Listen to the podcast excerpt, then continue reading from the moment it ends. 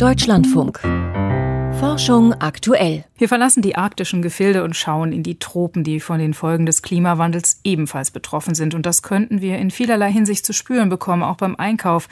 Denn die bestäubenden Insekten leiden in den Tropen unter den Wetterextremen. Und die Bestände der Bienen, Fliegen und Wanzen könnten einer neuen Studie britischer Ökologen zufolge stark zurückgehen. Und das wiederum wirkt sich auch auf die Ernteerträge von Kaffee und Kakao aus.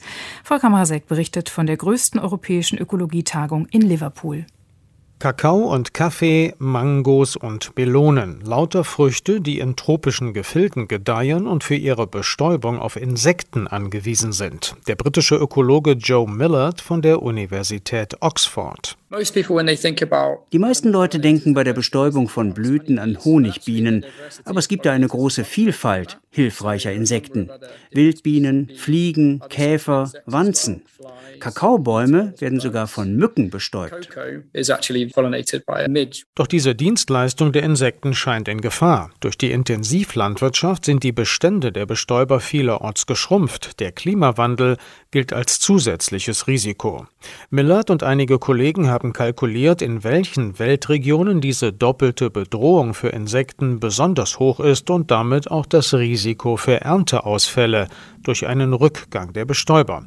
Dafür entwickelten sie ein statistisches Modell, gestützt auf weit über 1000 Studien zum Vorkommen von Insekten, auf Daten über den Anbau von 175 verschiedenen Agrarfrüchten und auf Klimasimulationen für die Zukunft. Ihre Ergebnisse stellten die Forscher jetzt in Liverpool vor auf der Jahrestagung der britischen Ökologischen Gesellschaft.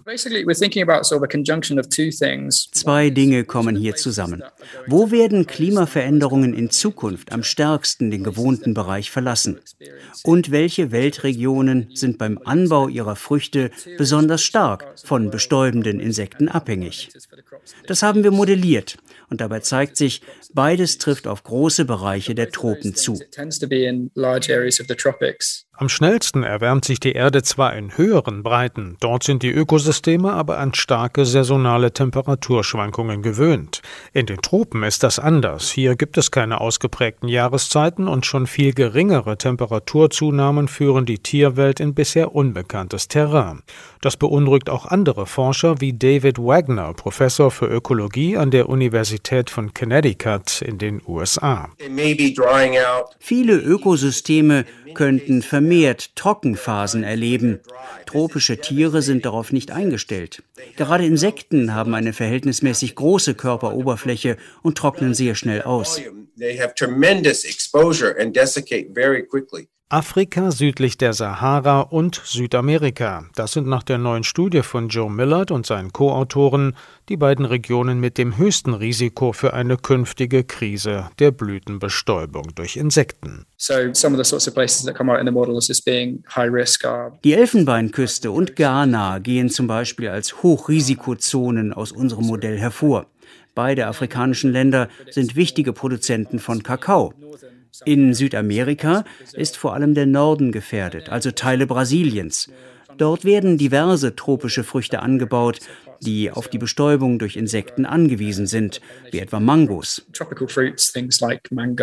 Bisher gäbe es noch keine Hinweise auf Preisschwankungen auf dem Weltmarkt durch Probleme bei der Bestäubung, sagt Joe Millard.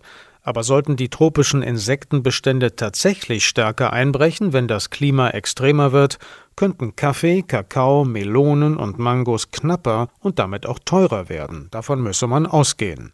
Womöglich verschwinden manche Tropenfrüchte auch zeitweilig aus unseren Verkaufsregalen. Wann es soweit sein könnte, lässt sich aus der Studie aber nicht ableiten. Über das Insektensterben in den Tropen berichtete Volker Mrazek.